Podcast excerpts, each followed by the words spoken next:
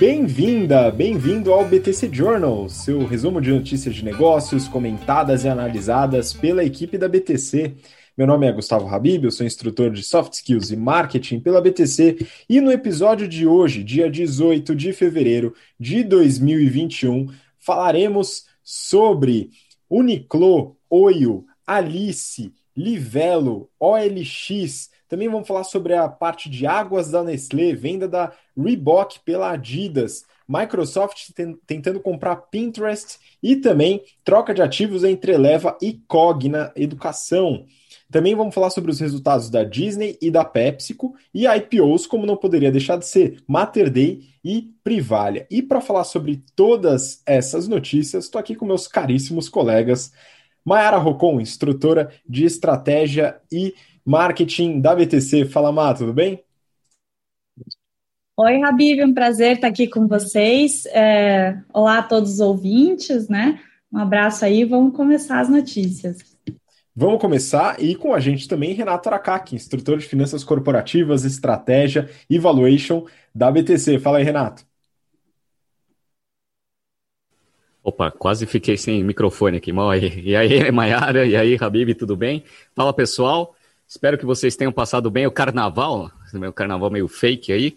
Vamos para cima que tem bastante notícia. Queria mandar um abraço aí pro pessoal do Strategy Finance, que a gente está no meio do curso. As discussões são fantásticas. A gente acertou muito aí em ter feito um curso aí para pessoas mais seniors e eu acredito que o pessoal venha gostando bastante das discussões, principalmente na parte de estratégia, valuation. Elas vêm num nível de profundidade muito bacana. Eu acredito que todo mundo esteja gostando e eu também venho aprendendo bastante aí porque a, a classe é muito boa. É, e se você eventualmente é uma pessoa sênior de mercado e que eventualmente queira fazer um curso, né, que seja né, com um grau de profundidade bom e que o nível de discussão seja excelente, entre no nosso site www.btcompany.com.br barra SFP. Provavelmente a gente vai abrir uma turma aí no segundo semestre aí, estamos decidindo aí no calendário. É, e queria mandar também um abraço aí para todas as outras turmas aí que a gente vai iniciar, os alunos do GBP, a gente vai começar agora no sábado já, a primeira turma. A gente bateu o recorde de alunos, né? A gente teve mais alunos do que no segundo semestre do ano passado. Foi uma briga desgraçada, mas, mas foi muito bom. Eu dou um, né, um bem-vindo a todos aí, sabadão. E a gente vai se ver ali mais pro meio ali quando der Finanças Corporativas Valuation e Estratégia. E vamos para cima que também vai começar curso de EBP, né, Gustavo? Também vai começar nosso curso de modelagem. É muito curso, né? Então vamos, vamos falar das notícias logo, que senão eu, eu me perco aqui. Pois é, mas sábado começa a operação do nosso curso de modelagem e do curso de business, né? E você encontra o pessoal mais no meio. E eu já vou começar a fazer o pessoal sofrer no sábado mesmo, tá? Então, o pessoal das turmas, aí eu vou dar aula para uma parte de vocês aí de negociação. Então, vai começar com tudo, hein, pessoal? Mas beleza, vamos falar aqui sobre as notícias, pedindo antes para você que está acompanhando a gente pelo BTCcast, no seu podcast favorito, ou pelo YouTube, para seguir a gente também lá no Instagram, InstaBTCompany. A gente manda as informações todas por lá e conteúdo exclusivo também. Bom, bora começar, pessoal. Primeira notícia, né? Falando curtinho aqui, é, eu vou pedir aqui para o Renato comentar sobre essa notícia do valor econômico. Uniqlo supera a Zara como fabricante de roupas mais valiosa ao atingir 103 bilhões de dólares. Então, Renato, a Uniqlo passou a Zara, isso é de fato marcante, hein? Como é que você vê essa situação? Pois é, só para mostrar que a gente aposta nas empresas corretas. A gente já tem um case na BTC, ali no General Business Program, que chama Unicro, né? Porque a gente não pode usar o nome das empresas. É, já faz o quê? Uns sete anos, né? Então a gente sempre falou bastante desse modelo de negócio, que a empresa é muito boa, etc. E que vinha numa expansão mundial, eventualmente poderia até vir para o Brasil. Ainda não veio, e eu acredito que do jeito que está também não vai vir no curto prazo.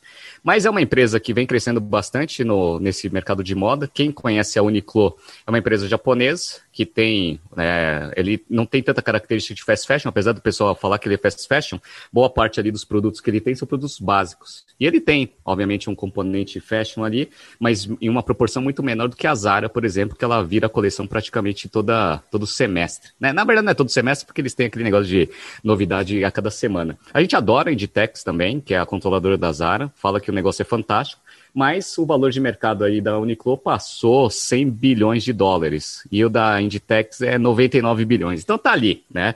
Por que que subiu tanto? por duas vertentes que o mercado financeiro vem enxergando. Primeiro, porque a maior parte das lojas da Uniqlo estão na Ásia, que é onde está tendo a maior recuperação ali pós-pandemia, principalmente na China, e isso daí é uma das vertentes de crescimento aí da Uniqlo versus Zara, essa é primeira. A segunda e-commerce. O e-commerce da Uniqlo é muito mais forte e vem crescendo em taxas muito mais altas do que o da Inditex. Então isso daí também trouxe aí uma perspectiva melhor no médio prazo ali para as ações da Uniqlo. A Uniqlo, só né, falando um pouco do modelo de negócio, é um modelo de negócio bem diferente, porque ele trabalha com muito menos SKUs que as grandes empresas de fast fashion. Então, só para vocês terem uma ideia, a H&M, que é uma empresa é, da Suécia, ela tem 20 mil SKUs, mais ou menos, né, 21 mil. A Zara trabalha com 10 mil SKUs. Legal. E a Uniqlo, 6 mil. Então, o que ela faz? Ela trabalha com menos variantes de produto, mais profundidade. Menos variantes, mais profundidade, obviamente, eles têm aquele ganho de escala que você consegue ter né, o, o volume maior para o mesmo SKU, consequentemente, você tem um custo mais baixo. Esse custo mais baixo que a Uniqlo tem em relação aos seus concorrentes faz com que ele trabalhe com uma precificação mais baixa também. Então, eles falam que 60% do portfólio deles tem o preço abaixo de 20 dólares sendo que a Zara só tem 25% do seu portfólio abaixo de 20 dólares e a H&M 28. Então é basicamente isso, né, que é a, as grandes, os grandes pilares ali de sustentação do modelo de negócio da, da, da Uniqlo, da Fast Retailing, que é a controladora. Muito bom. É bem lembrado que você falou dos casos que a gente tem no curso de negócios, né, Renato, no GBP, né, falando que a gente acertou. E de fato, né, o caso que é baseado né, na Uniqlo, já tem um bom tempo mostrando algumas forças do modelo de negócio. E aproveito para comentar que a gente também acerta muitas vezes nos casos de insucesso, lembrando aqui do nosso caso baseado na Forever 21. E vocês podem acompanhar o histórico da Forever 21 em outros BTC Journals, porque agora não faz tanto sentido falar sobre ela. Enfim, vamos lá para a próxima notícia. Né? Aqui também, Renato, vou querer seus comentários. Essa aqui vale uma cutucada. Neofeed, sem vagas, dois pontos. Oi o demite e praticamente fecha as portas no Brasil. Renato, a notícia, né, ela pontua aqui, vou até colocar um ponto que está na notícia, né, que o headcount no Brasil, a quantidade de pessoas que trabalham na Oio, né, aqui no Brasil, né, na verdade foi em 2020, no caso, é, passou de 1.700 pessoas para 150. Né, me parece meio drástico, Renato. Como é que você vê esse negócio? Bom, esse modelo de hotéis, ele não deu muito certo aí com o SoftBank é, investindo na WeWork, que a gente já contou né, largamente aqui no BTC Journal. E a Oi, parecia que tinha um modelo um pouco melhor, porque ele pegava um hotel meia boca, fazia um retrofit, ficava com a marca Oi, e aí eventualmente você conseguia ter dentro da rede ali, né, uma rede gigantesca ali de hotéis, sem precisar colocar muito dinheiro no, em termos de capex, né? Só que aquele negócio, né, você quer crescer rápido, aí você começa a fazer um monte de besteira. Bom, primeiro que o headcount explodiu, né? Então o negócio aqui no Brasil cresceu, eles tinham 50 pessoas, acho que em 2018, se eu não me engano, e passou para mais de mil, aí muito rápido. Outra coisa que a gente já tinha ah, falado aqui na, na, notícia, eles começaram a fazer algumas coisas em detrimento ao crescimento que são péssimas para o negócio. Então, por exemplo, garantia que você ia repassar um valor para o hotel retrofitado, né? Garantido, mesmo se você não conseguisse alugar o quarto. Isso é uma puta numa besteira fazer um negócio desse. Por quê? Porque em momentos que o nível de ocupação tá alto, tudo certo. Só que quando vem uma pandemia que aí o nível tá zerado, né, de receita, você tem uma despesa garantida. Então você transformou o custo em, em custo fixo. Então, isso daí também foi uma das coisas. E aí veio, obviamente, a pandemia também, que deu aquela chacoalhada em todo esse mercado de hotéis. Só que o modelo de negócio em si já não estava sendo tão sustentado, tão sustentável assim no longo prazo. Eles receberam é, 3,2 bilhões de dólares de aporte a maior parte deles vindo do SoftBank, só que eventualmente eles estão revendo toda a estratégia mundial por causa de pandemia. Vamos ver, vamos ver o que vai acontecer. O Airbnb conseguiu, no modelo asset light, aí, fazer a abertura de capital e teve uma capitalização boa ali no, no mercado de ações. Talvez, fazendo um pouco de mudança ali de estratégia, quem sabe a Oi não consegue se reposicionar e eventualmente aproveitar esse boom do mercado financeiro. Pois é, tem várias diferenças né, entre o modelo de negócio da Oi e, por exemplo, do Airbnb, partindo do princípio que o Airbnb trabalha com é, residências pessoais, né, em sua grande maioria, agora está fazendo alguma mudança nesse modelo, mas é, depende muito também do sistema de avaliações, né? E a Oio, né, enfim, é, tem controvérsias aí no modelo de negócio, mas a priori um hotel ruim, pintado de vermelho, continua ruim, né? Então é importante que seja um modelo de negócio é, consistente, né? E a Oio está passando por algumas dificuldades. Aqui vamos continuar acompanhando. Bom, vamos para a próxima notícia. Próxima notícia. Agora eu vou querer que a Mayara coloque seus comentários, porque essa daqui é um mercado que me interessa bastante também. A gente vai falar sobre ele mais tarde. Neofeed, com aporte de 180 milhões de reais, Alice reforça a onda das health techs. Mayara, temos aí um novo modelo de plano de saúde vindo à tona. Vamos lá.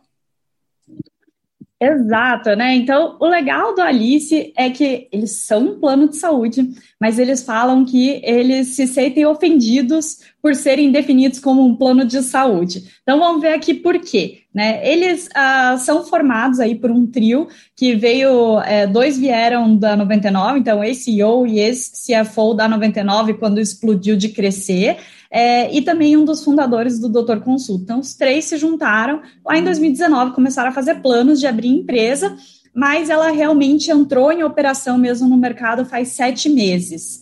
É, então, eles são regulamentados pela ANS, porque eles são um plano de saúde, mas a intenção é oferecer é, planos menos padronizados. Então, você começa ali, faz sua contratação, que é totalmente pelo aplicativo, então é legal, mais a satellite, né, digital. É, aí você passa por uma consulta com o time de saúde, que tem médicos, enfermeiras, é, nutricionistas e preparadores físicos, para fazer um perfil seu e também um plano de objetivos. É, e aí eles chamam o usuário do plano de saúde, na verdade, de membro, né? Então seria o plano de objetivo de saúde do membro. Esse time ele fica à disposição do, do membro. Então, você consegue sempre consultar os mesmos médicos, os meus enfermeiros, os meus preparadores físicos, que traz um pouquinho do que seria o médico de família, que é um sistema que acaba sendo menos custoso para o plano de saúde e em prol da saúde do usuário, até porque você tem um acompanhamento ali muito próximo e você só consulta médicos especializados em caso de necessidade, né? Então eles até falam, o foco aqui é na saúde, não é na doença. Então você tem esse time à sua disposição. O aplicativo, ele também consegue registrar histórico de saúde, internação, exame, tudo o que acontecer com o membro. É, e você consegue fazer consulta presencial se você precisar de um médico de alguma especialidade específica na casa Alice, que por enquanto é uma unidade só, em São Paulo, em Pinheiros. É, eles também têm convênios com hospitais, caso necessite de algum atendimento hospitalar, e também fizeram convênio com o Fleury para exames, e aí você pode usar a rede Fleury e a rede A+.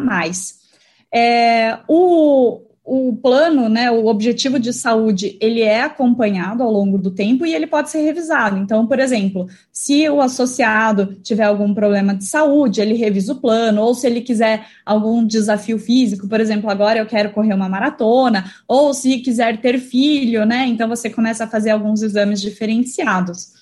É, a mensalidade aqui ela é um pouco alta, até porque a intenção é cuidar mais da saúde, ter um acompanhamento mais próximo, então eles focaram num público mais restrito, com um ticket mais alto, né? Então, a mensalidade, óbvio que vai variar pelos objetivos que a pessoa está buscando de saúde, o acompanhamento que ela vai precisar, e também da idade, né? Então, para a gente ter uma noção aqui, uma pessoa de 30 anos tem um, uma mensalidade a partir de 650 reais. Aí eu até pensei que fosse meio ruim eles focarem só em São Paulo, porque uma pessoa que mora em São Paulo de 30 anos está disposta a pagar a partir de 650 reais pelo plano, provavelmente essa pessoa viaja, né? E eles falaram que, por enquanto, eles estão focando só em São Paulo mesmo, eles estão pensando em expansão em São Paulo, né? Outros hospitais em São Paulo, mas eles já fizeram é, convênios e parcerias para atendimento de emergência no Brasil inteiro. Uh, bem, eles acabaram de abrir, né, faz sete meses, óbvio, estão crescendo mês a mês. Eles já têm 1.100 membros cadastrados, mas eles falaram que essa base é muito pequena, que deve quintuplicar até o final do ano. É, e como o objetivo é o foco na saúde, né, eles já abriram alguns KPIs aqui, né? Então, 81% desses membros já melhoraram a saúde mental desde que entraram no Alice. 71% aumentou a qualidade de vida, e até aí você pode falar que isso é subjetivo, mas um número muito legal: 47% deixaram de ser obesos. Né? Então, isso é um super indicador de realmente foco na saúde, porque a obesidade já é considerada uma doença, né, que atrai outras doenças, então você foca em controlar a obesidade para poder diminuir outros problemas de saúde que podem vir a decorrer ou já decorrem do estado. É, e agora, então, eles conseguiram esse aporte que você comentou, né? Então, eles fizeram uma série B de investimento, já tinham captado 15 milhões de dólares, agora captaram mais 33 milhões. E já falaram que tem planos aqui, né? Pelo menos em três frentes. Primeiro, eles querem aumentar a equipe, não só na parte de saúde, mas também de tecnologia e de negócios. Então, hoje eles têm 130 profissionais, mas falaram que até o final do ano eles vão abrir mais 100 vagas. Segundo, eles querem aumentar a lista de parceiros, e como eu comentei, o foco é em São Paulo. E terceiro, eles querem deixar o portfólio muito mais personalizado, ou seja, ampliar o leque de variáveis que você pode contratar é, quando você entra com os seus objetivos no plano. Né? Eles falaram que mais lá para frente eles vão também trazer o plano para as empresas, mas não comentaram muito nessa frente, mas faz todo sentido, né? Então, planos mais caros assim, normalmente você vai pegar. É, é, plano corporativo, né? O mercado de plano corporativo. E aqui a gente já até comentou de um dos concorrentes que eles têm, né? Mas vou comentar de três aqui no geral. O primeiro foi o que eu mesma tinha falado uns meses atrás, que é a Sami que é um concorrente que, na verdade, já existia no mercado de tecnologia e dados para as operadoras de saúde e resolveu entrar com o seu próprio plano. Né? Ela também começou focada aqui em São Paulo, mais para pequenas médias empresas ou trabalhadores individuais, só que eles estavam querendo ir para plano individual depois, pessoa física, né? É, e tinham conseguido um aporte quando a gente comentou deles. Tem também aqui saúde, que também estava com aporte, né? E foca ali em serviço de médico de família, né? Mesma coisa, foco na saúde, não na doença. E tem a Vibe Saúde, que é um aplicativo de telemedicina e também foca em cuidados de saúde. Bem, o que a gente vê aqui, até pela notícia que a gente já falou do Fleury, também focando nessa parte de prevenção, né? É, com certeza esse é um mercado que está crescendo, você cada vez mais evitar que venham os problemas e não só tratar os problemas, porque tratar problemas de saúde é caro, né? Mais fácil evitar. Então, os planos de saúde devem focar nisso, né? E talvez realmente aumente o número de startups nessa área, tornando o serviço mais digital, né? Então, se você consegue é, conversar com o mesmo médico, você não precisa, às vezes, ir fisicamente lá é, conversar com ele, você fala pelo, pelo aplicativo, né? Então, você consegue também se acetuar e oferecer um serviço de qualidade ao mesmo tempo.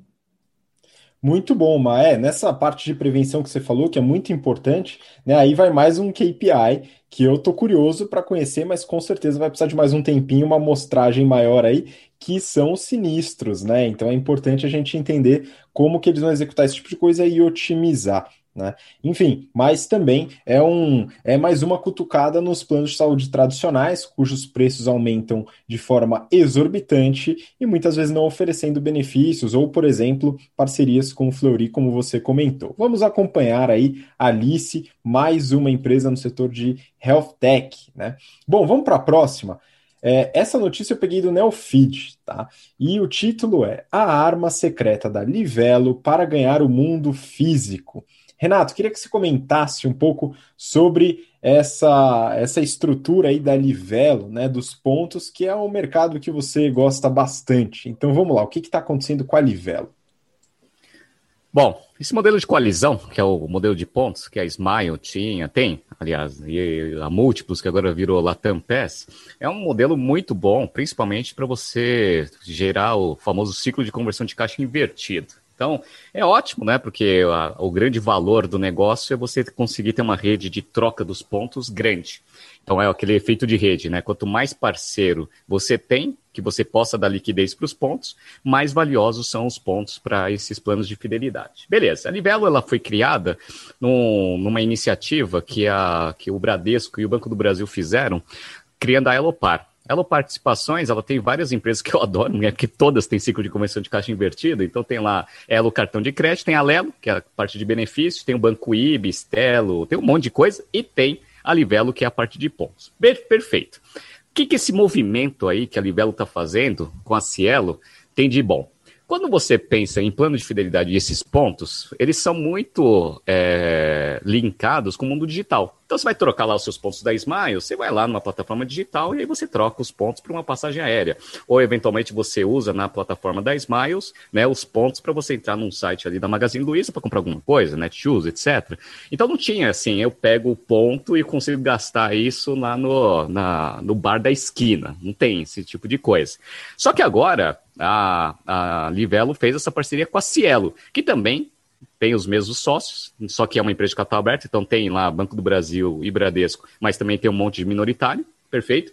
Fizeram uma parceria para você conseguir pegar esses pontos do Livelo e conseguir trocar em qualquer máquina ou qualquer transação que, passe ali pela Cielo. Como a Cielo ainda tem lá uns 40 e poucos por cento de market share, você consegue dar uma liquidez absurda nos pontos. Então, assim, você vai agregar muito efeito de rede para dentro da, da rede da Livelo, consequentemente, você vai aumentar bastante né, o valor desse negócio. Que para o banco é ótimo, porque ele vai gerir o próprio plano de fidelidade sem precisar aí comprar ponto da, da Smiles nem da Latam PES. Então, um movimento excepcional. Eu acho que é bom pro pequeno comerciante também, porque antes ele ficava. Eu não sei se você já foi, né, Habib, lá quando você vai comer nesse restaurante, o pessoal te dá aquele cartãozinho, né? Sabe? Tipo, que você fica carimbando assim, ó, ah, 10 almoços, carimba, aí você perde o cartão, etc. É uma desgraça, né? Agora não, agora você pode fazer isso tudo na maquininha. Então, para Cielo é bom, porque aí você concentra mais transações e até o interesse dos estabelecimentos em terem lá o seu plano de fidelidade linkado ali na maquininha. Isso é bom, tá?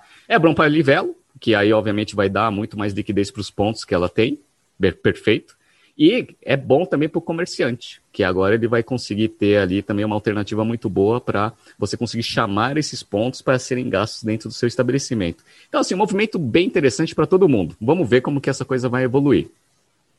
Pois é, vamos ver. E, Renato, sim, eu também tinha raiva desses planos de fidelidade de restaurantes menores, e é legal quando uma empresa que consegue juntar tudo isso oferece uma solução tecnológica de fácil uso para o consumidor final. Pode sim ajudar os comerciantes locais. Muito bom. Bom, vamos para a próxima, né? Que a gente está falando de novos negócios, né? Mas eu vou mudar um pouco, vou falar com a Mayara também agora. A notícia é do Neofeed. OLX ganha terreno em imóveis e quer ir além dos classificados online. Mas a gente está aqui falando da aquisição do grupo Zap e da entrada forte da OLX no mercado de imóveis. Como é que está esse movimento, hein, Má? Então, ano passado, a OLX tinha comprado a Zap, que é dona das marcas Zap e Viva Real, as duas de classificado de imóveis. E aí, um parênteses, né, pagou 2,9 bi de reais. Agora ela criou a unidade Zap Mais, que é a junção da Zap, Viva Real e da OLX Imóveis. Essas três juntas, né, e juntando com a OLX como um todo, acaba tendo uma receita é, de 600 milhões de reais, 1.600 é, funcionários, sendo que 720 são dessa unidade nova de imóveis é, já tem 40 mil imobiliárias e 571 incorporadoras cadastradas como clientes, 70 milhões de visitas mensais e 14 milhões de anúncios. Né? E aí, ano passado, eles tinham feito o anúncio da aquisição, foram é, autorizados pelo CAD a fazer a compra e começaram a integração. E agora que a integração já está bem andada, eles resolveram chegar mais próximo da transação, como eles mesmos falaram. Então, o que, que eles querem fazer aqui? Hoje, eles já têm oferta de financiamento. Então, tem o Bradesco e o Santander como parceiros, um da Zap e um da OLX, que agora se juntando, né? Mas eles querem ir além, eles querem oferecer novos parceiros aí. Então, uh, hoje fica lá um, um, anúncio de financiamento possível dentro do anúncio do imóvel. É, a OLX ganha uma comissão quando o cliente escolhe, mas como ele só tem esses dois parceiros, né? Acaba que você não consegue oferecer a melhor taxa para o cliente. Tendo melhores parceiros, tendo mais parceiros, você consegue fazer essa otimização para o cliente também. Eles também falaram que querem oferecer outras alternativas de financiamento imobiliário. E uma alternativa que eles citaram aqui é o Home Equity, que, para falar a verdade, eu não conhecia, é mais famoso nos Estados Unidos e na Europa, segundo eles, né? É como se fosse uma hipoteca, onde você consegue juros mais baixos e pagamento mais de longo prazo por você deixar o imóvel como garantia do seu empréstimo. Só que tem uma diferença: na hipoteca, você continua sendo dono do imóvel, e no home equity, o imóvel fica no nome da instituição financeira. Mas bem, vamos ver se eles vão conseguir introduzir isso no Brasil e se vai pegar, né? É, e eles também querem ampliar essa rede de parceiros é, para empresas que oferecem soluções digitais, principalmente na parte de vistoria e de assinatura de contrato, que é o grande alívio de dor de cabeça que o quinto andar trouxe, né? Então, espero que eles consigam também ampliar isso no mercado. Eles falaram que eles já têm três coisas muito legais dentro de casa que eles vão alavancar, que é a Ana Pro, Connect Mob e a DataZap. A Ana Pro já tinha sido comprada pela Zap, né? Então entrou agora para o grupo da OLX. É, é uma empresa que auxilia as incorporadoras na parte de vendas e marketing. Então, eles querem não só alavancar o que eles já fazem, fazer vendas cruzadas, mas eles querem também estender esses benefícios e auxílios que eles oferecem para as imobiliárias também. A segunda é a Connect Mob, que é uma empresa também do grupo Zap, que faz eventos para corretores imobiliárias, e eles querem utilizar a plataforma deles, é, que chama Connect Academy, é uma plataforma de learning, para aumentar o número de usuários. Hoje já tem 14 mil usuários que pagam mensalidade de R$19,90 pelo conhecimento e também a DataZap, né, que vai pegar aí um monte de dados que eles estão gerando e colocar uma inteligência imobiliária em cima. E apesar de ser uma inteligência imobiliária, a princípio, tudo que eles fizerem de legal aqui com os dados vai ter muita sinergia para depois, por exemplo, replicar em outros classificados. Por exemplo, pegar classificado de automóvel, que também deve ser o segundo aí mais pedido dentro da OLX. Uh, eles falaram também que hoje o mercado de classificado digital ainda é muito pequeno. O brasileiro ainda não considera isso como um grande mercado ou não considera isso como uma alternativa para ele. Então, para ter uma noção, a gente tem um mercado de classificado de mais ou menos 16 bilhões de reais hoje, a parte digital é só 10% disso. Então, eles falaram assim: lá para frente, a gente se preocupa com a concorrência do quinto andar e da Loft, que estão crescendo, estão investindo também em financiamento e inteligência de dados. Mas, por agora, vamos focar em crescer esse mercado, porque se todo mundo conseguir crescer, é bom para todo mundo. E aí, no médio prazo, o quinto andar e a Loft vão ser concorrência para a gente. E realmente faz sentido, né? O foco agora do digital não é um querendo brigar e roubar a share do outro. O ponto é todo mundo crescer e aumentar esse mercado. E, por favor, trazer muita comodidade para esse mercado que já é cheio de dor de cabeça para quem quer comprar ou alugar imóvel, né? Exatamente, mas e além da digitalização, né, da possível digitalização aí numa escala muito grande, né, dado que no Brasil isso ainda é, não é tão não é tão grande como você colocou, né, também vem na esteira da redução dos juros, que está fazendo com que esse mercado explode, não só nas construtoras, como a gente já analisou aqui em alguns episódios anteriores, né, mas também nas empresas que fazem venda, aluguel e administram esse tipo de coisa. Você falou da Loft, do quinto andar, também a gente tem uma porrada de ex-aluno, ex-aluno que trabalha nessas empresas, né? E agora também comentando sobre a OLX. Muito bom. Bom, vamos lá. Próximo bloco aqui do, do BTC Journal de hoje, a gente vai falar sobre M&As, né? Sobre fusões e aquisições. E aqui eu começo com uma, Má, de um mercado que você gosta bastante, né? Já estou muito né, com, essa, com esse tipo de empresa de bens de consumo. Né? Valor econômico. Nestlé vende marcas de água nos Estados Unidos e Canadá por 4,3 bilhões de dólares. Mas que movimento é esse, né? Isso já aconteceu? Como é que está esse negócio com a Nestlé vendendo suas marcas de água? Então, a Nestlé, na verdade, fez um movimento bem parecido nos Estados Unidos e Canadá, que ela já tinha feito aqui no Brasil, né? Então, ela resolveu dar foco nas marcas internacionais e premium e vendeu as marcas locais e toda a parte né, local que, que ela utilizava, né? Então, o que aconteceu aqui? Ela vendeu é, a parte de Nestlé Waters para One Rock Capital Partners, com parceria com Metropolis Co., por 4,3 bilhões de dólares. E né, nesse dia, o que está sendo é, vendido? As marcas regionais, como eu comentei, os negócios de água purificada, que aqui no Brasil a gente acha um absurdo, porque a gente tem muita água mineral, mas lá fora é, é, um mercado significativo né, de água purificada, e também o serviço de entrega de bebidas, e isso inclui Canadá e Estados Unidos. É, e como eu falei, ela vai focar nas marcas premium, né? Então, a Perrier, São Pellegrino, Aquapana não fazem parte do deal exatamente como ela fez no Brasil. Provavelmente ela também já está negociando com, com os compradores que eles vão continuar fazendo a distribuição das águas premium, que nem ela fez no Brasil, porque faz todo sentido. Você mantém seu portfólio premium com um parceiro que distribui para você, que é uma parte que não, não acrescenta vantagem competitiva nenhuma, só acrescenta dor de cabeça, né? E aí a pessoa que já está levando um monte de água lá já leva um pouquinho mais da sua, que tem uma venda um pouco menor.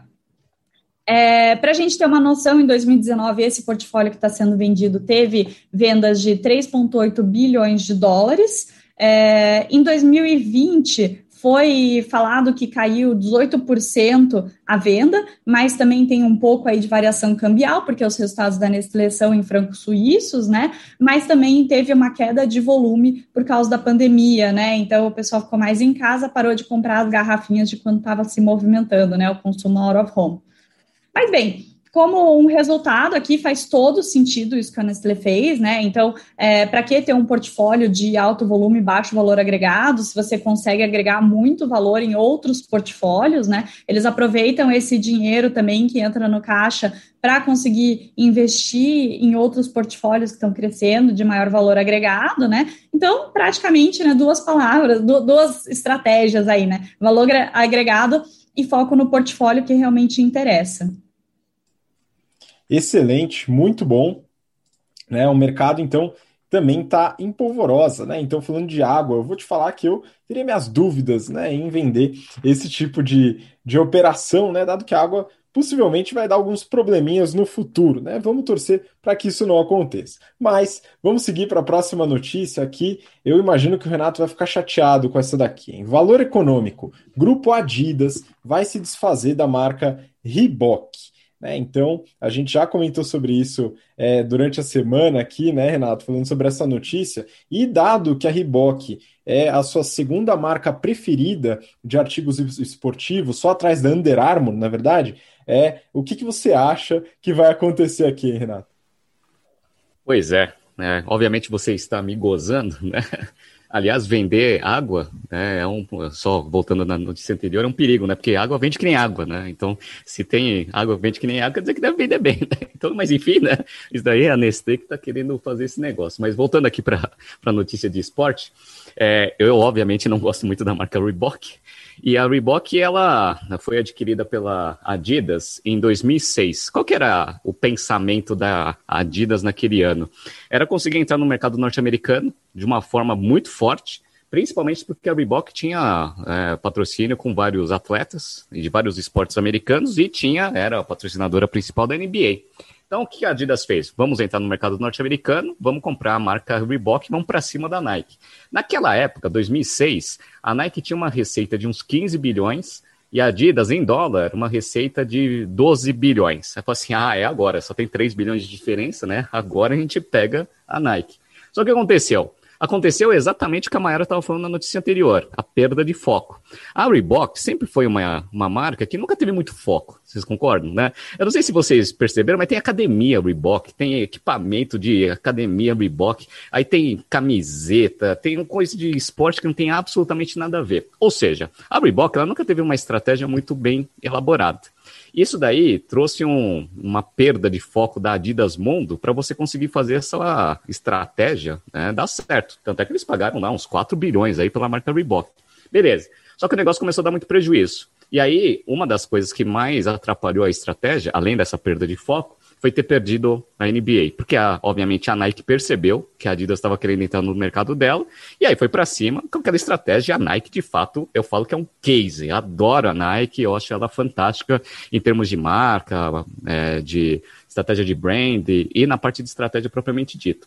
Só para vocês terem uma ideia, ano passado, ano passado, A receita da Nike foi 37 bilhões, teve uma queda em relação a 2019, obviamente por causa da pandemia, mas em 2019 foi 39.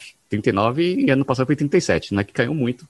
Assim, a Adidas ainda não divulgou os resultados completos, mas no melhor cenário, a Adidas vai ter uma receita de 24. Olha a diferença, né? Antes era 3 bilhões, agora 37 contra 24. Então a, a Nike cresceu sua receita de 2006 até 2020 em 146%. E a Adidas não conseguiu nem dobrar, né? não chegou nem aos 100%. Então, o que aconteceu? Ano passado foi uma bela de uma, uma chacoalhada nos resultados da Adidas, muita loja fechada, teve uma queda muito forte, maior concentração de receita deles, né? um grande mercado deles em relação à Nike, por exemplo, a Europa, e a Europa foi onde teve os maiores lockdowns aí, e onde ela sofreu bastante. Então ela está precisando de dar aquela reestruturada. A primeira coisa que ela vai fazer para dar o foco necessário para conseguir fazer essa reestruturação é se desfazer da Reebok. A Reebok, só para vocês terem uma ideia, representa ali algo em torno de uns 7% da Adidas. Então é um negócio que é pequeno, dá, dá trabalho e que está atrapalhando na estratégia global da Adidas. Então ele vai se desfazer. Vai perder dinheiro? Vai porque ele está em negociação com algum, alguns interessados, que não são marcas, né, de, de marcas esportivas, são pessoas que querem comprar a marca para dar aquela revigorada, e estão negociando em torno de 2,3, 2,4 bilhões de dólares. Lembrando que em 2006 eles pagaram 4. Se você colocar inflação nisso, né, e ainda pegar esse desconto aí de 4 para 2,4, acho que não foi um bom negócio para Adidas, né? Pois é, né? Agora vamos ver quem vai se interessar na aquisição da Reebok. Essa é minha grande dúvida, porque valor de mercado só existe se tiver um possível comprador. Né? Vamos acompanhar né, o que, que vai acontecer nessa história. Vamos para a próxima notícia, pessoal. Próxima notícia, vou querer os comentários da Maiara aqui, que é a nossa especialista em redes sociais aqui nos comentários do BTC Journal. Então vamos lá, Neofeed. Microsoft flerta com Pinterest em mais uma jogada para rejuvenescer sua imagem. E aí, Mal, o que está rolando na estratégia da Microsoft para aquisição de uma rede social? Olha, isso que você falou, Rabi, preciso abrir um parênteses aqui. Os meus amigos próximos devem rir disso, porque eu sou super desconectada. é um mercado que eu adoro, realmente. Sempre comento aqui, né? Mas eu, eu não sou muito é, de usar redes sociais, né? Mas bem, e aí fica a dica, né? Falando de rede social, siga nosso Instagram para a gente mandar os nossos conteúdos, né? Eu sou mais de seguir os outros. Mas bem, vamos lá, né? O que está acontecendo com a Microsoft? É, aliás, a Microsoft é um exemplo que eu sempre né, uso, né? Quando você pensa no Office, é um super cash cow, né? Só que você tem que olhar para o seu futuro. E a Microsoft, claro, está olhando para o seu futuro e pensando quais são os próximos business, né? Fazendo vários movimentos, e esse aqui que a gente vai comentar é um deles. Qual o movimento? Eles estão olhando a base de clientes dele, e acho que até tem um pouco a ver com a visão de marca que as pessoas têm, né? Microsoft é uma marca tradicional, antiga na cabeça das pessoas, né? E eles têm que mudar isso, porque os jovens de hoje são os futuros consumidores, né? Os futuros grandes consumidores do mercado de amanhã. Então, eles começaram a olhar empresas que tivessem um perfil mais jovem de clientes e que também pudessem ter sinergia com a Microsoft como um todo, usando a plataforma de nuvem deles, que é o Azure. Então, eles fizeram alguns movimentos que deram certo. Então, por exemplo, quem gosta de videogame sabe que a Microsoft se deu muito bem com o Xbox, né? Então, ela fez algumas coisas orgânicas, mas também fez trocentas aquisições começando lá em 2014, que ela comprou a Mojang, que é a dona da franquia de Minecraft, que agora, em 2020, né, a pandemia deu um peteleco ali para ajudar, mas já é um super game, né, e bateu a marca de 200 milhões de cópias vendidas no mundo. E a última aquisição que ela fez nessa área de games foi da Zenimax, por 7,5 bilhões de dólares no ano passado, agora em setembro.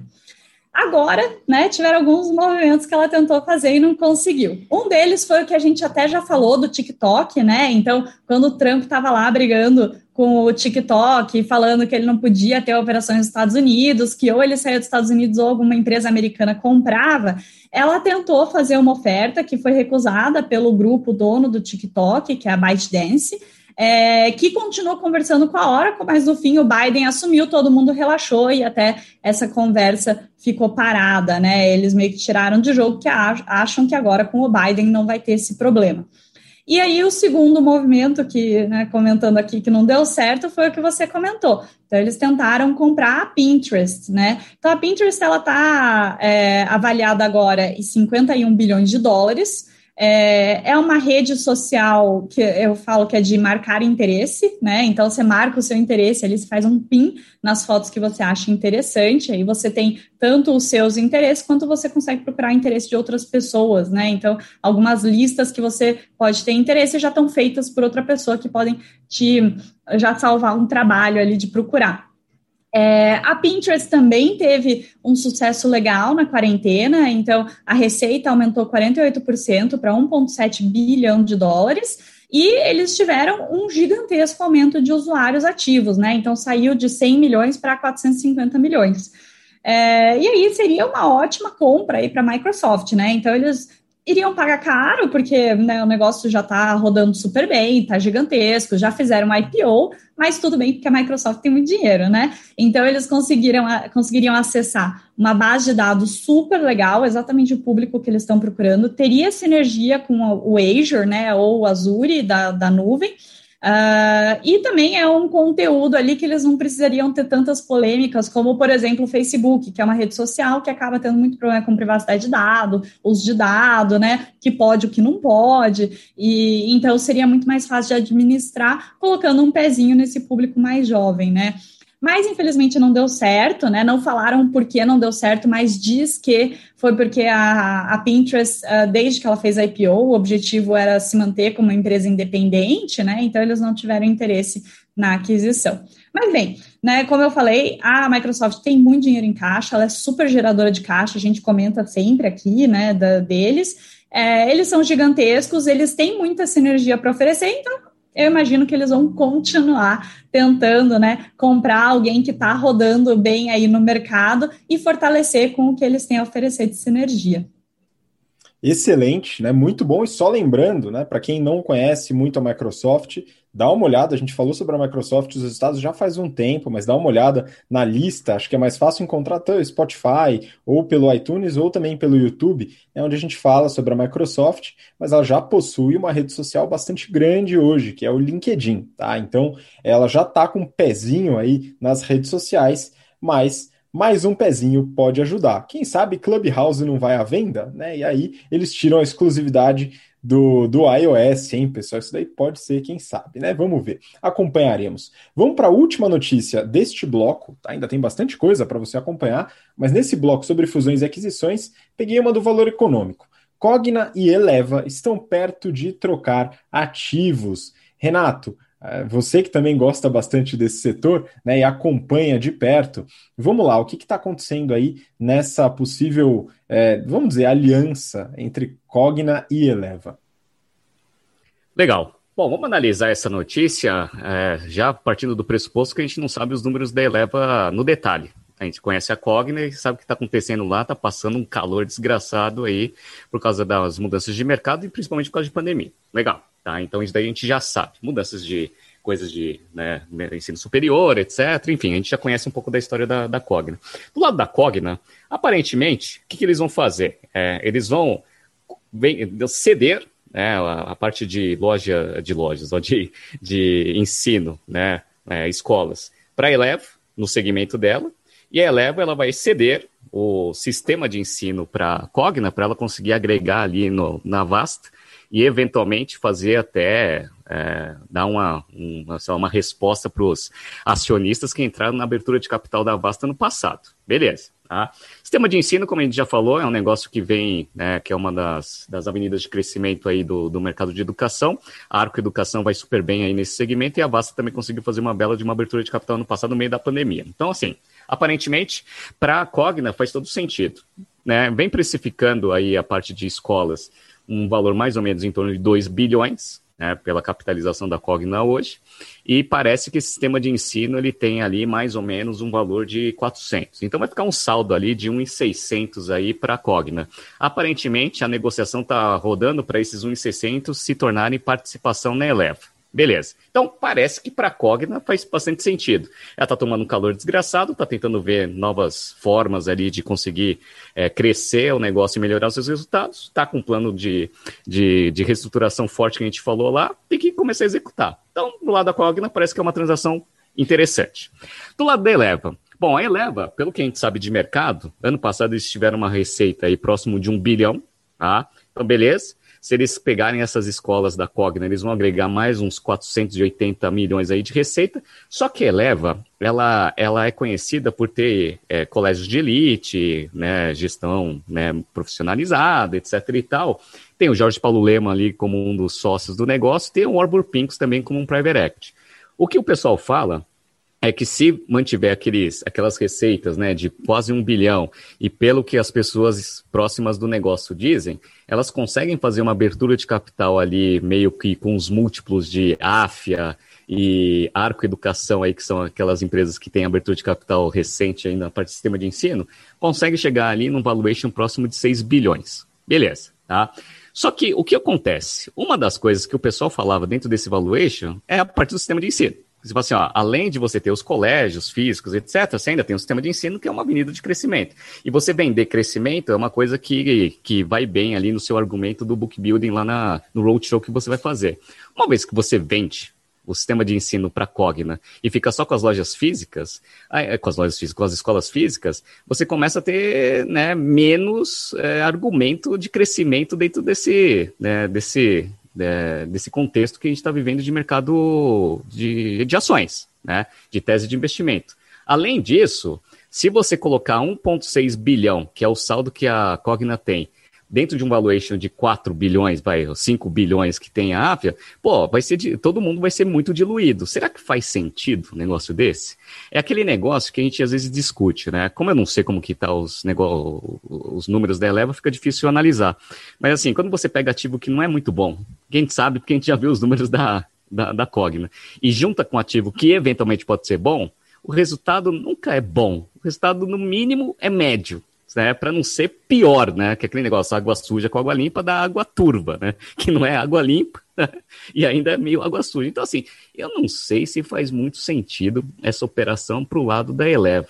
Mas a Eleva tem gente inteligente pra caramba lá, né? Então, assim, tem lá a Gera, lá que é o Jorge Paulo Lema, né? ninguém discute a capacitação e, obviamente, ele deve ter um time excepcional. É, o Arbor Pincos, puta private equity fantástico, também time qualificado, sem contar o time, obviamente, de gestão da Eleva. Se eles estão negociando nesse, né, nesses termos, parece que deve fazer algum sentido. Eu, particularmente, acho que eles conseguem ir para abertura de capital do jeito que está, e eu acho que é bom ter o sistema de ensino ali para você conseguir vender a tese de crescimento, né? O addressable market e aquele negócio de tecnologia, né? Que todo mundo coloca lá nos argumentos do IPO para fazer o múltiplo ficar mais esticado, né?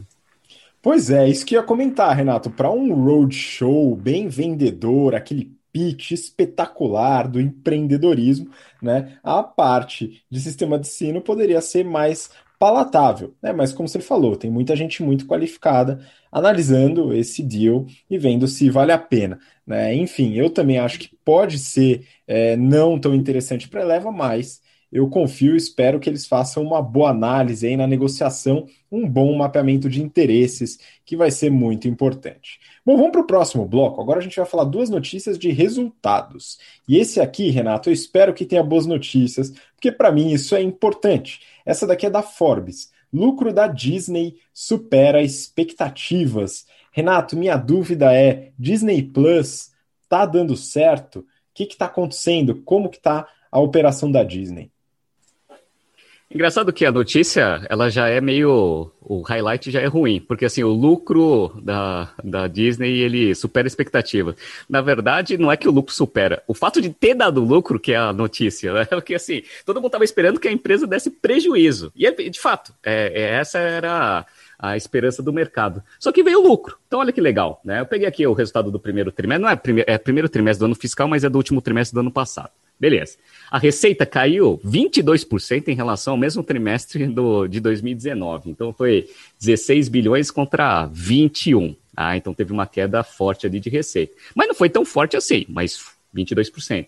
Só que como a Disney tem muito custo fixo, tem lá todos os parques, etc e tal, aí todo mundo estava esperando que esses 22% ia né, corroer toda a lucratividade. De fato, corroeu, né, mas eles conseguiram dar 29 milhões de lucro né, contra um lucro no, no trimestre comparado do ano anterior de 2 bilhões e 100. Então, mas deu lucro. E isso daí foi a coisa que mais animou os, os investidores. Falaram assim, caramba, mesmo num cenário péssimo que a gente está, ele conseguir dar ainda um pouquinho de lucro, pô, já é uma vantagem interessante aí, já é uma notícia muito boa. Aí quando a gente pega ali as unidades de negócio, o que, que caiu, né? Então a Disney Media Entertainment Distribution caiu 5%. Legal. E a parte de parques né, e produtos, tudo que é vendido lá nos parques, caiu 53%, né? Então aí que está o grande desastre aí do, do resultado. Dentro dos parques, 70% de queda veio lá do mercado doméstico, então, o mercado doméstico ali, Estados Unidos, caiu 70%. Todas as outras Disneys é, no mundo caíram 60% em termos de receita. E por incrível que pareça, os, os produtos licenciados vendidos ali eles tiveram um crescimento no trimestre de 2%. E aí, por isso que né, no agregado ali deu uma queda de 53%. Mas, além da notícia boa do lucro, qual que foi a segunda notícia muito boa? Disney Plus, fantástico, né? A gente já tinha falado que o Disney Plus estava crescendo a taxas altíssimas comparado principalmente com Netflix, só usando aquele portfólio de desenhos antigo pra caramba, né? Eu falo, né? Na, eles estavam crescendo a plataforma com o Rei Leão, só que não o Rei Leão atual, né? Rei Leão lá atrás, né? A Pequena Sereia, sabe essas coisas? E lá tá crescendo pra caramba. Agora, eles começaram a fazer os títulos e começaram a executar os títulos exclusivos. Então, Mandalorian lá do Star Wars, fizeram lá um filme, Mulan, né? E agora tá começando a vir as séries da Marvel, que você sabe que esse, esse mundo aí geek, né, dá uma, uma atração muito forte. E aí que eles anunciaram? Eles anunciaram que no dia 2 de janeiro eles alcançaram 95 milhões de assinantes. Sabe quanto tempo o Netflix demorou para alcançar 95 milhões de assinantes? Nove anos, quase, quase 10 anos. Eles conseguiram isso em 14 meses. 14 meses, é um espetáculo. E só está começando os títulos exclusivos. Agora vai vir uma batelada de coisa exclusiva Disney Plus. Então, qual é a ideia? A ideia é que eles eventualmente consigam dar uma escalabilidade muito grande nesse negócio, consequentemente, vai ajudar bastante no crescimento do negócio. É, e, é, e é bom eles crescerem a escala rapidamente para diluir bastante os custos. Só para vocês terem uma ideia, essa parte do Direct to Consumer, que também tem ESPN é, é, Plus e tem o Hulu, etc., ele estava queimando ali mais ou menos um bilhão no trimestre comparado, né, no quarto trimestre comparado de 2019. No trimestre passado, queimou 460 milhões. Assim, então você vê que houve né, uma, uma redução de mais da metade na queima de caixa com esse crescimento né, de escala aí da, da, do número de assinantes. Se continuar nesse ritmo, quem sabe né, esse negócio aí já não consiga ser lucrativo aí nos próximos pelo menos um ano e meio. Então essa que é a, a grande notícia aí da, da, da do resultado da, da Disney. Muito bom, né? E lembrando, né, como você comentou no começo da notícia, é, os parques, boa parte está fechado. Então, o parque da Disney da Califórnia, de Paris, né, lá na Ásia, tudo fechado. Né? O parque principal em Orlando tem algumas coisas abertas, principalmente vendendo os produtos ali, mas muito controlado. Né? Então é muito interessante. O lucro, de fato, surpreendeu bastante. Bom, vamos para a próxima notícia. Próxima é da Forbes e o título é Receita líquida da PepsiCo cresceu 8,8% no quarto trimestre. Ma, PepsiCo, também bens de consumo, resultado também positivo, né? Como é que você vê isso daí? Então, a gente falou semana passada da Coca-Cola, né, que óbvio é mais focada em bebidas, né, e a Pepsi tem todo o portfólio de snacks também, né, mas vamos ver como foi o resultado aqui da PepsiCo, né. É, eles lançaram o resultado tanto do quarto tri quanto o anual de 2020, né, vamos falar primeiro aqui do quarto tri. A receita líquida deles aumentou 8,8%, com destaque para a Ásia, crescimento de 34%, e a África, crescimento de 53%. Só que, claro, o que puxou esse crescimento da empresa como um todo foram os maiores mercados deles, né? Que é North America, tanto o Frito-Lay quanto a parte de bebidas, né? Então, snacks, é, né, a parte Frito-Lay North America, snacks Estados Unidos e Canadá, aumentou 6% a receita líquida, né? E a parte de bebidas aumentou 9%. Então, ali, com o pessoal voltando para casa nos Estados Unidos e Canadá por causa da segunda onda, acabou que os produtos é, mais para consumo doméstico, né, tiveram um aumento muito grande e conseguiram contribuir para o aumento da receita deles. Anualmente, esse quarto trimestre deu uma ajuda, a receita líquida aumentou 4,8% para 70 bi, é, bilhões de dólares, né? É, infelizmente, o lucro operacional deu uma quedinha aí de 2%, mas parou ali em 10 bilhões de dólares, que, que lucro sensacional, né? Mas bem, é, eles não falam muito do Brasil, porque os resultados estão dentro de América Latina, eles só comentaram que o Brasil foi bem, que eles estão felizes e confiantes com o Brasil, mas não citaram número nenhum, não falaram de portfólio nenhum, né? É, e como a América Latina também não entraram muito a fundo, mas é, até porque, né, é, tanto no quarto TRI quanto anualmente, o lucro e a receita caíram, né? Então, para a gente dar uma pincelada aqui, é, em 2020 a receita caiu 8% e o lucro operacional, o EBIT, caiu 10%. Né? É, eles falaram que para 2021 eles estão esperando que a receita continue crescendo, pelo menos um dígito, né? É, e eles estão prevendo que, conforme o mundo for voltando ao normal, aos poucos, que os hábitos de consumo do consumidor vão voltar ao que era antes da pandemia.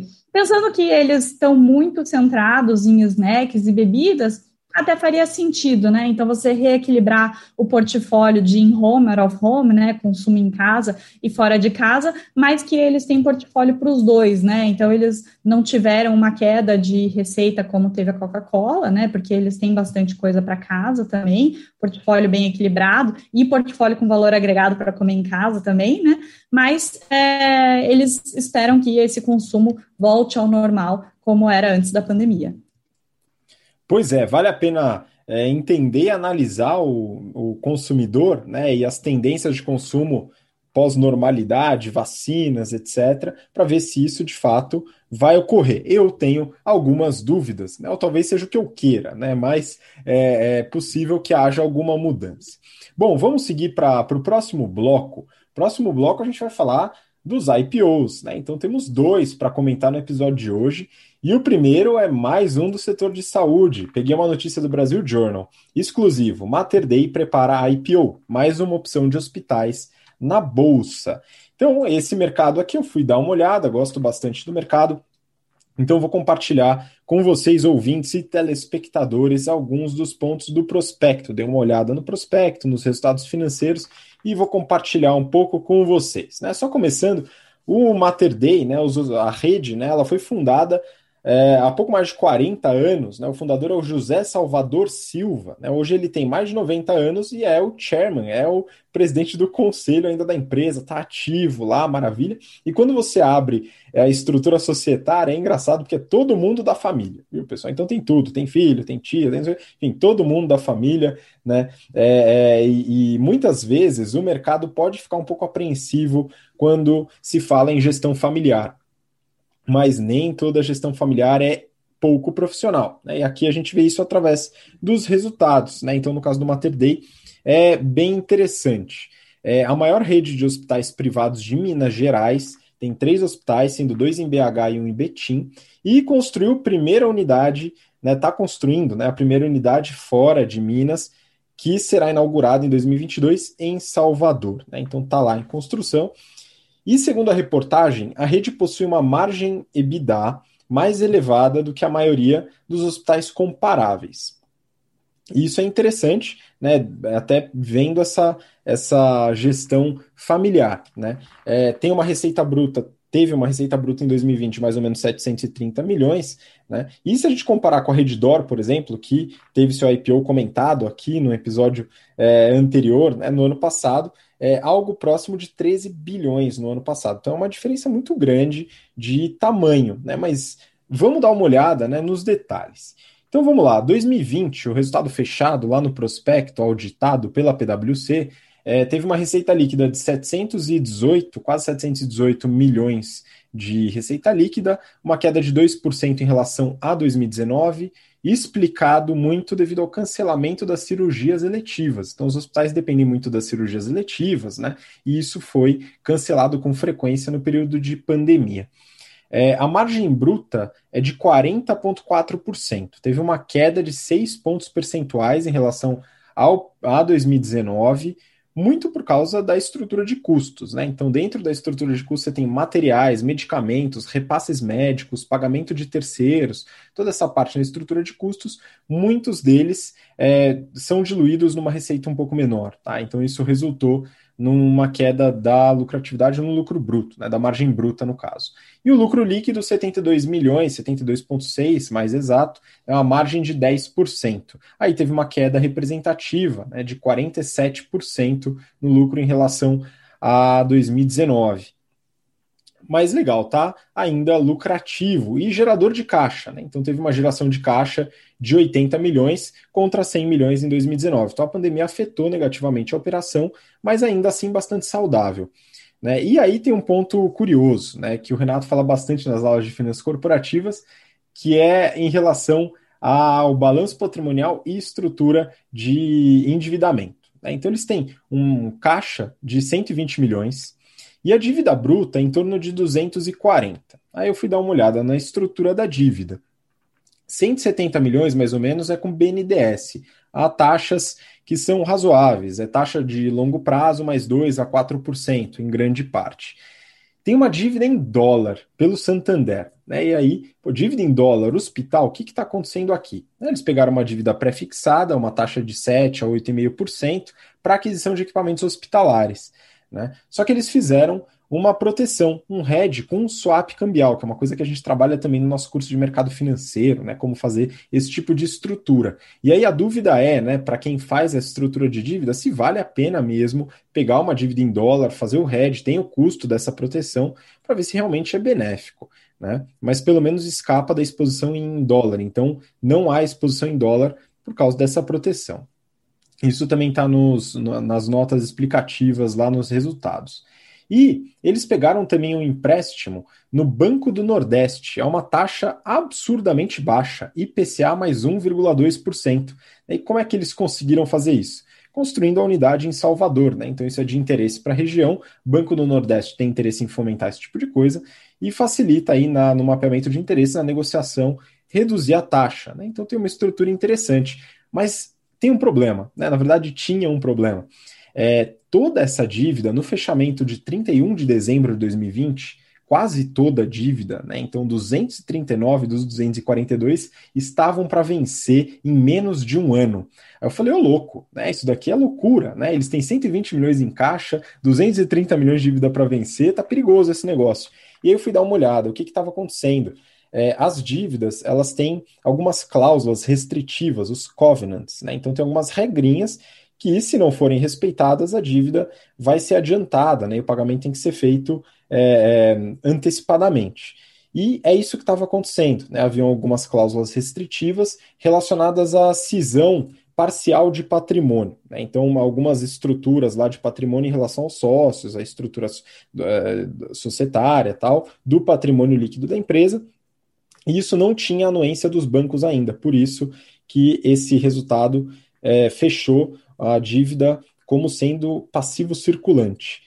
Em fevereiro, no início desse mês, né, eles colocaram no, no relatório do IPO como uma, um evento subsequente, né, porque foi depois do fechamento do ano passado, que eles conseguiram a anuência e aí essa dívida foi alongada. Então, de curto prazo, tem apenas 66 milhões contra esses 240. Por isso que é importante para você que está ouvindo tal e faz análise, gosta de estudar esse ponto, dar uma lida com atenção nos, nas notas explicativas, porque pode ter algum tipo de pegadinha, poderia ser que eles não tivessem esse covenant e a anuência dos bancos e teriam uma dívida enorme para poder quitar e no curto prazo. E não aconteceu. Então, isso quer dizer que a situação se acertou. Então, a empresa está bem estruturada, né? tem uma dívida que não é irrelevante, né? uma dívida razoável, mas ainda assim a estrutura está adequada, é uma empresa que gera caixa e está lucrativa. Então, é interessante, é um hospital um pouco menor do que os que a gente avaliou, mas é mais uma empresa indo para a Bolsa de Valores para você que quer investir a sua poupança e pode avaliar mais uma opção no mercado de hospitais. Bom, vamos para a próxima. Então, última notícia do BTC Journal desta semana. É, Renato, essa daqui é, acho que você vai gostar de comentar. Né? A gente vai falar aqui da Privalha, né? Então, uma notícia da Isto é Dinheiro. Fala da Privalha e da Mater Dei protocol protocolando pedidos de registro de oferta de ações na CVM. Renato, e aí, como está o prospecto da Privalha? Vamos lá. Privalha é uma empresa que eu tenho bastante carinho, porque é uma empresa espanhola, foi fundada em 2006 e iniciou as operações no Brasil em 2008. 2008 ainda estava bem incipiente, aí 2009 começou a crescer. 2010 foi quando eu tive contato com eles, quando eu trabalhava na Restock. Então a gente tinha uma, um estoque de coleções antigas que a gente queria dar vazão. A gente não queria fazer nada de outlet, etc., até para manter a eficiência operacional. E a gente descobriu esse modelo aí do, Privalia que estava inaugurando as suas operações ali no Brasil, ali em 2009, 2010, para a gente fazer uma campanha. Bom, basicamente, o Privalia, ele trabalha com o que o pessoal chama de flash sale. O que, que é isso? É como se fosse um outlet, só que é por campanha. Então você faz lá, quem conhece, né, o Privalia sabe, você entra lá no site do Privalia, você vê lá assim, ó, no dia tal até o dia tal vai ter um monte de produto aqui Nike em promoção. E aí, beleza, aí você tem que entrar nesses dias para você conseguir comprar as coisas que você quer. Isso daí é bom para as marcas, que elas conseguem desovar rapidamente estoques antigos, isso é bom, tá? E para o Privalia também é ótimo, porque ele consegue, né, ele negocia um desconto maior ali, então, por exemplo, vou pegar uma peça lá da Restock, por exemplo. Aí eu negocio 80% de desconto, legal. Aí eu compro por 80% de desconto. Aí você vai lá e vende para o cliente por 70% de desconto. Então a, a, diferença entre 70 e 80 é a sua margem.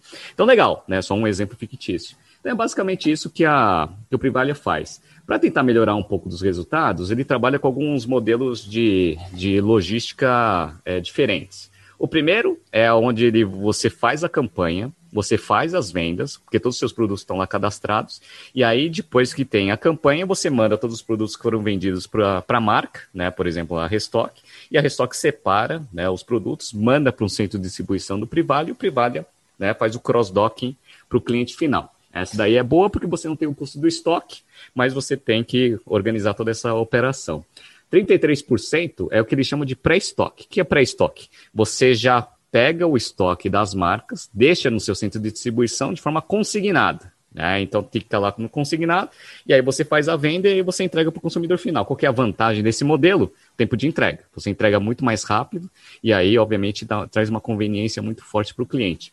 E eles têm 17% das. Ah, 50% é cross-docking, 33% é essa parte consignada, e 17% é eles comprando estoque mesmo. Então, eles tomando o risco do estoque para conseguir fazer a venda para ter um pouco mais de margem. Legal. Então, eles que meio que inauguraram esse tipo de modelo de flash sale aqui no Brasil. E eles vêm crescendo bastante. Ano passado, eles tiveram uma receita bruta de 1 bilhão 287 e a receita líquida foi 926. Nos últimos três anos, eles vêm crescendo essa receita a taxas constantes de 25%. Então, eles estavam lá com 597 em 2018, foi para 741 milhões de receita líquida em 2019 e quase um bilhão de receita líquida em 2020. Então, o crescimento de receita ele vem forte. Só que a rentabilidade desse negócio vocês devem imaginar que é apertada. Então, a margem bruta deles é 24%. Ah, então o negócio é meio apertado. Margem EBITDA, que a gente sabe que a margem EBITDA é sempre aquele negócio meio marretado, tá 6%. E ano passado deu prejuízo, 14 milhões. Mas em 2019 tinha dado lucro de 12 milhões. Então, a margem ali, né, dentro de uma receita de quase um bilhão, né, o negócio fica ali, né, próximo do break-even. Beleza. E aí é interessante uma coisa que eu até dei uma olhada aqui, que aí fala até um pouco do erro estratégico ali de posicionamento da Restock, né? Eles colocam lá que eles têm várias marcas, etc., né? Que eles trabalham dentro da pirâmide de, de agregação de valor para o cliente em quatro segmentos, né? O de luxo, que aí eles falam que, por exemplo, tem lá a Versace, então você pode comprar coisas da Versace, coisas da Salvatore Ferragamo, etc., que eles consideram como luxo. Tem as marcas premium, que aí eles falam lá que eles têm campanhas da MAC, da Lacoste, etc. E tem o terceiro que é Mastige, e tem o quarto que é o velho, né? O velho é Ering, tá? Então tem lá Ering vendendo esse daí que eu compro, né? Beleza. Mas o mastige é muito engraçado, né? Porque o mastige é aquele negócio, né? Que é o massificado, só que tem uma agregação de valor. Aí ele coloca Osklin, Tudo bem, eu acho que até a Oscar faz um pouco de sentido, apesar de, né, se você perguntar lá pro fundador da ele vai ficar bem nervoso. E eles colocam a Lilis Blanc né, que foi quando a gente começou lá atrás. Eu acho que para a fundadora da Lilis Blanc, é, ouvir que você é categorizado como mastige deve dar aquela dor no coração, porque o negócio ele era posicionamento premium, né? Às vezes até, dependendo né, do, da estratégia, até um pouco de luxo, né? Dependendo do segmento de produto. E o pessoal considera, eles bateram tanto né, no, no preço do negócio que virou mastige. Olha que engraçado o negócio, né? Mas enfim, tá tudo no prospecto. Prospecto é bem interessante. Eles falam que, até por esse modelo de logística, de eles conseguirem entregar mais rápido, aumentaram muito o NPS. O NPS era 44, foi para 62. E eles falam que 62 é o mesmo da Amazon. Magazine Luiza 64. Então eles falam ali que o NPS melhorou bastante com essa operação. Então é sempre aquele trade-off, né? Você faz operação, tem mais custo, mas também você tem mais agregação e mais satisfação do cliente, que vai gerar receita futura sua. Beleza. Então é basicamente isso. Aí uma das coisas que eu quis ver é, o negócio tem uma receita de quase um bilhão e tem um prejuízo ali, mas está quase no break-even. Aí fui dar uma olhada no balanço. Para quê? Para saber por que, que eles vão fazer abertura de capital. Até ano passado, eles tinham um índice de liquidez corrente, ou seja, ativo circulante sobre passivo circulante, menor do que um. Aí você fala assim, menor do que um, menor do que um. Tá? Aí ficou um, cravado. Então eles têm 339 milhões de ativos circulantes, fecharam 2020, com 328 de passivo circulante. Então o índice de cobertura está ali próximo, né? Parece até o Goal Seek, né? Eles foram lá, fizeram atingir meta ali para conseguir chegar nesse 1. Aí eu fui dar uma olhada no balanço para ver o que aconteceu. Aí olha que interessante, eles estavam com prejuízo acumulado até 2019 de 153 milhões de reais, né? Então imagina, né? Eles estavam com um capital social de 85 milhões, prejuízo acumulado de 153, ou seja, esse negócio nunca deu lucro, certo? E deu prejuízo pra caceta, quase o dobro do capital social, beleza. Aí, de repente, esse prejuízo acumulado foi para 16 milhões, menos 16 milhões, prejuízo acumulado. Legal. Aí eu falei assim, bom, o que, que, que, deve ter acontecido? Dei uma olhada lá no balanço, nas explicativas. Aparentemente, eles têm um contas a pagar lá com a Privalha é, Europa, né? Que foi comprado por uma empresa francesa até que inaugurou esse modelo de flash sale. E aí, o que eles fizeram? Eles meio que perdoaram né, todo o prejuízo acumulado né, para conseguir dar uma melhorada no balanço, para você conseguir ficar com um balanço com PL positivo, pelo menos um pouquinho, né? Então eles estão agora com PL que era negativo de 70 milhões, está com 70 milhões positivo. Então tem PL agora, finalmente, né? Com índice de liquidez corrente pelo menos um, que, que também né, dá menos risco aí para o negócio quebrar. E só que quando você pega lá nos user procedure, né, vamos fazer abertura de capital. Uma das coisas que eles vão fazer com o dinheiro que eles vão receber da abertura de capital é fazer uma transferência ali para a controladora lá da, da Espanha. Ou seja, eles perdoaram, mas não perdoaram, né? Eles perdoaram para melhorar o balanço, para quando eles fizerem a abertura de capital, eles pegarem dinheiro e uma parte desse dinheiro vai ser pagar o que eles tinham netado lá atrás. Então, assim, é, beleza, vai, tudo bem. É, é possível fazer isso? É, tanto que foi feito. Vamos ver como que isso vai ser visto pelos investidores. Né? Então vai ser feito todo o roadshow, etc., para ver quanto que você consegue de valor dentro desse negócio. Como o negócio é virtual, eventualmente vai ter um valor, um múltiplo um pouco maior do que um método tradicional. Teve crescimento nesses últimos anos e está lá próximo do break-even. Vai ter um valuation bom? Né? Dado os últimos, os últimos IPOs, aparentemente sim. Mas tem essas coisinhas ali dentro do prospecto ali que se você ler direito, você fica meio, meio com o pé atrás aí dessa abertura de capital. Vamos ver como que vai ser esse processo e a gente vai acompanhar aqui no BTC Journal. Pois é, dadas as últimas, os últimos resultados de IPOs de tecnologia ou tecnologia entre aspas, né, parece que o pessoal está confiante. É, vamos acompanhar. Bom, essa foi a última notícia do episódio de hoje, então muito obrigado, pessoal. Mayara, muito obrigado pela participação de novo. Obrigada, Habib. Obrigada, Renato. Um abraço para vocês. Foi ótimo aqui o BTC Journal e continuamos né, na próxima semana. Até semana que vem, gente. Certamente continuaremos. Renato, muito obrigado de novo também. Valeu, Mayara. Valeu, Habib. Valeu, pessoal. Até semana que vem. Isso aí, pessoal. Muito obrigado por acompanhar até agora, pelo interesse, pela paciência. E semana que vem estamos de volta para mais BTC Journal para você. Um grande abraço, até lá. Tchau, tchau.